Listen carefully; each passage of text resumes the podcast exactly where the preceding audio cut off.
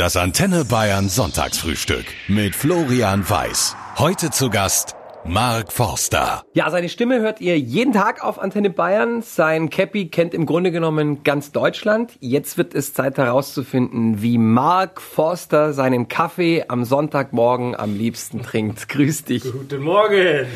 Wie ist es? Mit Milch und Zucker? Also ich mache immer so ein Americano mit ein bisschen warmer Milch und mittlerweile eigentlich äh, hauptsächlich mit Hafermilch. Ja, ich liebe Hafermilch zum Kaffee. Schmeckt mir auch besser als noch. Ja, ist auch direkt Zucker drin, ist auch direkt süßer. das ist aber in der normalen Milch auch, Ja, muss man stimmt. dazu sagen. Ähm, und zum Frühstück herzhaft oder eher süß? Oder beides? Hängt davon ab, also entweder mache ich, äh, mach ich mir so ein Müsli oder ein Porridge, wenn ich ein bisschen Zeit habe. Ähm, ich habe immer so gefrorene Früchte im, im Tiefkühler, die haue ich dann einfach ins Porridge. Das ist dann äh, eher süß mit ein bisschen Zimt und so, Du liebe bist ich. ja sowas von dermaßen gesund, das gibt's ja gar nicht.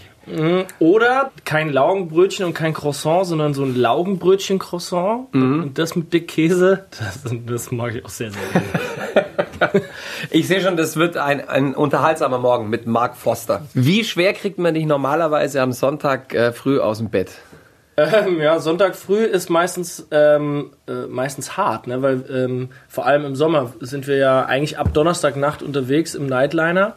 Und äh, entweder Sonntag früh oder Montag früh kommt der Nightliner wieder an äh, zu Hause in Berlin. Also der Bus, mit dem die Band fährt, zu den Konzerten fährt. Genau, das ist so ein Bus, wo man äh, oben drin schlafen kann. Kannst du pennen in so einem Bus mit zehn anderen? Mm, Ja, ich kann das super, super schlafen. Und ich mag dieses Brummgeräusch. Weißt du, es geht los, macht Ja. und so kann ich super schlafen. Bist du, wenn du morgens aufwachst, sofort ansprechbar oder ist das lebensgefährlich bei Mark Forster? Ähm, ich bin kein, auf jeden Fall kein Morgenmuffel. Ich habe keine schlechte Laune, aber ich bin, ähm, ich brauche Frieden morgens. Ich meine, es gibt viele Menschen, die haben Sonntagsrituale. Also der Klassiker ist so, die lesen an einem Tag in der Woche, nämlich am Sonntag, wo sie mal endlich Zeit haben, die, die Zeitung von Ja. A bis Z, jeden Artikel. ja. Du auch? Ähm, ich mache so Krams voll oft. Ich gehe geh ins Studio, daddel ein bisschen ähm, am Klavier rum. Ich gehe super gern äh, mal auf den Flohmarkt oder so. Ich, ähm, ich treibe mich rum und, und mache Krams. Marc, ich muss das jetzt fragen, weil das lässt mir die ganze Woche ehrlich gesagt schon keine Ruhe. Als man mir die Adresse für das Sonntagsfrühstück mit Mark Forster geschickt hat, da dachte ich, ihr verarscht mich. Ja. Denn die Adresse lautet Forsterstraße. Nicht die Hausnummer sagen. Nicht die Hausnummer Nee, nee. sagen. Ich meine, du bist krass berühmt, aber so berühmt, dass sie schon eine Straße nach dir äh, benannt haben? Nee, es ist, ähm, äh, ich habe ja einen sehr komplizierten, echten Nachnamen, Zwirtenjahr. Und ich hatte schon immer hier in der Forsterstraße einen Raum und ähm, irgendwann kam mal jemand von, einem, von einer Plattenfirma vorbei. Ich habe nie ein Demo verschickt, sondern hier sind, wie so eine WG, hier sind ganz viele Studios und irgendwann war jemand von der Plattenfirma bei jemand anderem und der hat ihn dann rübergeschickt zu mir und ähm, der hat sich dann meine Songs angehört und hat gedacht, okay, ja, das könnte ich vielleicht unter Vertrag nehmen und hat sich dann meine Handynummer gespeichert. Und weil er sich meinen Nachnamen nicht merken konnte, hat er in sein Handy geschrieben Mark Forster. Und ähm, das ist dann mein, mein Künstlername geworden. Weil ich weiß nicht, also wenn man sich sozusagen alle Namen aussuchen kann auf der Welt, dann was nimmt man dann? Mark Power, Mark Magic, weißt du, Mark Marks Muskeln. Superlümmel. Genau. Mark, Mark Megalümmel.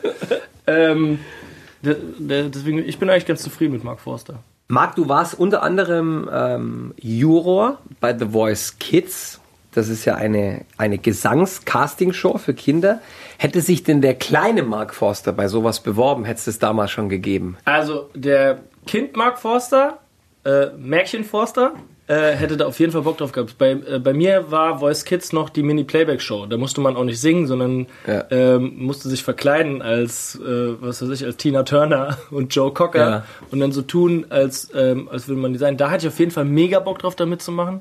Ich glaube, als ich dann so 13, 14, 15 wurde und schon so Lust hatte auf Musik und schon auch meine eigenen Lieder so geklimpert habe und so, da hätte ich mich dann nicht mehr getraut. Du schreibst so ehrlich, so charmant und äh, manchmal auch äh, bittersüß über die Liebe. Wie hast du denn deinen ersten Liebeskummer erlebt und überlebt?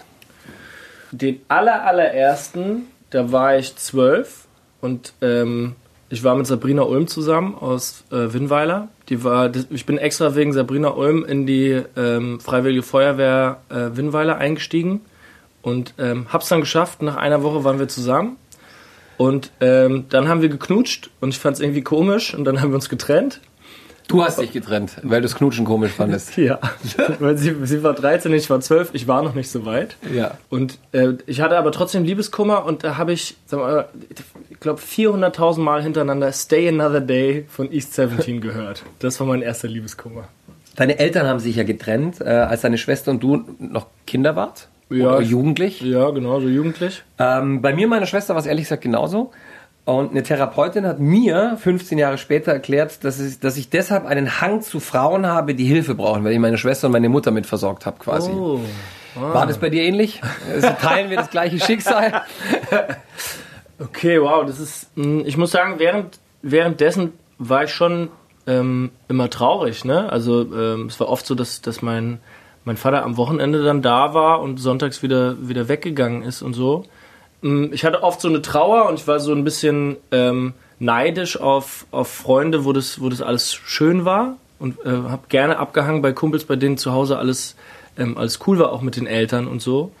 Aber ich bin ja jemand, der seit vielen Jahren ständig über seine Gefühle schreibt. Ne? Im echten Leben bin ich aber nicht so. Also ich bin jetzt nicht einer, wenn du, wenn du mein Kumpel bist, dann rufe ich nicht jeden Tag an und erzähle dir äh, von meinen Gefühlen, sondern bin eher so der, die Kategorie, ähm, ähm, bevor es bevor es zu intim wird, mache ich lieber einen Witz. So, das scheint mir schon irgendwie ein Knacks zu sein, den ich den ich da mitgenommen habe. Ne? Also dass ich ich mache viel mit mir mit mir selbst aus. So und ich glaube ähm, irgendwie, dass das dass das aus der Zeit kommt. Du bist mal aus einem Flugzeug gesprungen, obwohl du Höhenangst hast. Ja. Warum in aller Welt?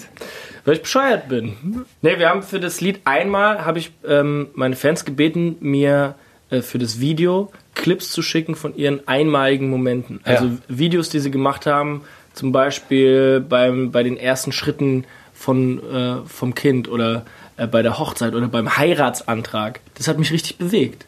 Und ähm, dann ist mir klar geworden, wenn die das machen, dann muss ich irgendwas machen, was ich sonst niemals in meinem ganzen Leben machen würde. Und äh, ich habe echt ein bisschen Höhenangst und so. Und äh, ein Fallschirmsprung ist für mich wirklich das Schlimmste, was ich mir, was ich mir vorstellen kann. Aber das wollte ich dafür machen. Ich bin dann gesprungen und es war, war ein unglaublich friedliches und wunderschönes Gefühl. Also ich kann es nur empfehlen, äh, das auszuprobieren. Ich will es jetzt gerne auch ein zweites Mal machen, weil beim ersten Mal hat man schon viel Todesangst und konzentriert Ja. sich darauf zu überleben. Ich glaube, beim zweiten Mal genießt man es noch mehr.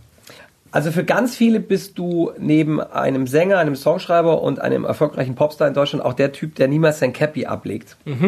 Jetzt kann das mit Mitte 30 verschiedene Gründe haben. Ist es arg unverschämt, wenn ich dich frage, ob du schon eine Platte hast? Ja, ist es. Ja, okay, aber ich werde die Frage zurück. ich werde es trotzdem beantworten. Ich habe keine Platte, aber ich habe auf jeden Fall ähm, Geheimratsecken und vor allem meine Haare werden arg grau so in den letzten ein, anderthalb Jahren. Ja. Ich glaube, es geht jetzt ganz schnell bei mir. Ich habe, wenn ich so die Kappe aufsetze, habe ich auf jeden Fall optisch ein Problem weniger morgens. Der andere gr- riesengroße Vorteil, ähm, der sich so ergeben hat, den ich nicht so geplant hatte, ich kann die Brille wechseln und die Kappe absetzen und ähm, bin dann äh, nicht mehr bekannt. Marc, die Mädels müssen dich lieben, ähm, weil es gibt, glaube ich, keinen deutschen Mann, der so charmant und pointiert über Gefühle singt wie du. Das muss ja irgendwo herkommen. Woher? Keine Ahnung, ey. Wie viele deiner Songs hast du aus Herzschmerz oder Liebeskummer rausgeschrieben und haben die Mädels, wegen denen du dies, diese Musik geschrieben hast, jemals davon erfahren? Ich glaube, die meisten Musiker oder die meisten ähm, Songwriter werden, werden bestätigen, dass man deswegen anfängt mit Liedern schreiben. Ja. Also das erste Lied ist meistens ähm, dafür gedacht, entweder ein Girl zu überzeugen, dass sie sich in einen verknallen soll oder ein Girl zu überzeugen, dass sie nicht gehen soll. Und das funktioniert erstaunlich schlecht. also, ähm, das ist meistens Weil das, sie nichts davon wissen. das führt meistens zu Rührung, aber es ähm, Aber es überzeugt sie. es überzeugt nicht. Ich hatte eine ähm, ein bisschen unangenehme Geschichte. Auf dem Album Liebe habe ich ein Lied, das heißt, ähm, was du nicht tust. Ich rede davon, wie ich mit 15 auf dem Weinfest war und Ina neben mir saß und ähm, ähm, wir Händchen gehalten haben, aber ich mich nicht getraut habe, äh, sie zu küssen. Und ähm, Ina hat mir, hat mir geschrieben, ist mittlerweile eine, eine verheiratete Frau mit vielen Kindern, dass sie Talk of the Town ist, weil sie in, äh, in meinem Lied drin vorkommt. Das, das, so, das wäre ja noch ganz süß. Das Problem ist, auf Google stehen ja immer die Texte. Und da steht nicht Ina, sondern Nina. Nina.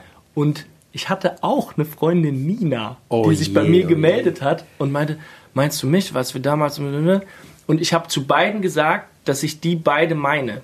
Hoffentlich werden sie niemals voneinander erfahren. Also wirklich, das, ich bewege mich auf dünnem Eis. Aber im Herzen habe ich auch beide gemeint.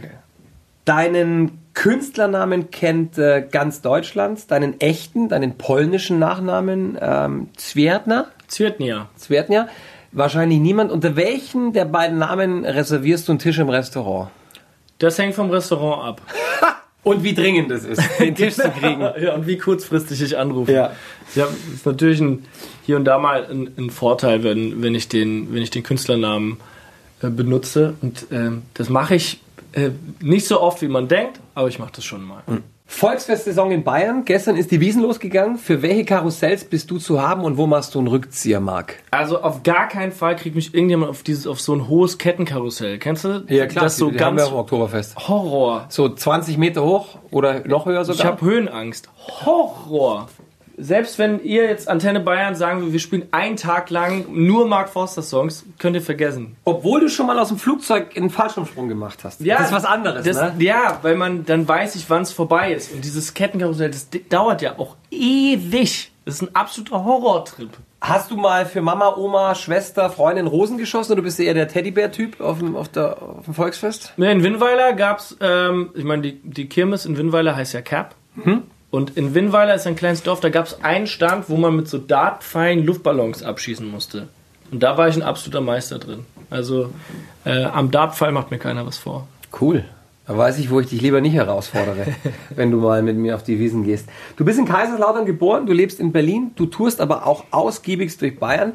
Was hat denn so für dich ähm, als Gast der Bayer, was andere nicht haben? Naja, ich finde, es gibt, gibt Regionen, die, die einen schneller umarmen, aber sie schließen die Arme nicht. Und, äh, wenn dich Bayern einmal umarmt, dann, dann werden die Arme ähm, geschlossen und dann, dann ist man irgendwie ist man irgendwie da. Und ähm, Mann, ich, ich komme ja aus der Pfalz, die, die gehörte ja mal ein paar Jahre zu Bayern. Also Ja. ich, äh, ich glaube, dieser, dieser Menschenschlag, es liegt mir auch irgendwie. Ja, ja.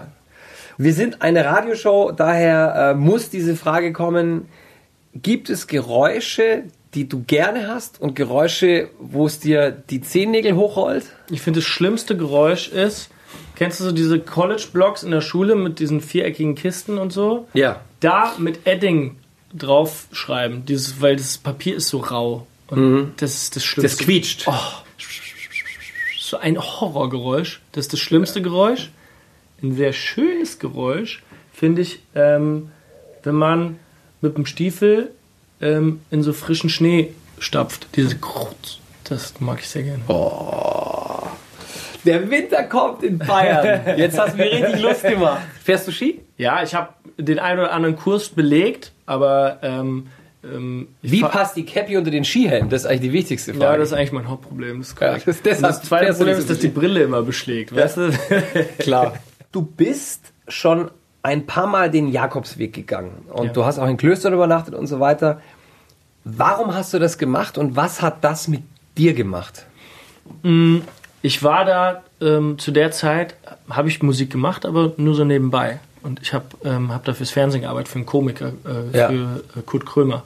Und ähm, habe da eine Fernsehsendung für die ARD produzieren dürfen, habe da äh, Musik mit dem gemacht, war auch auf Tour und so. Und habe eigentlich einen Traumjob gehabt, aber es war nicht, nicht mein Traum.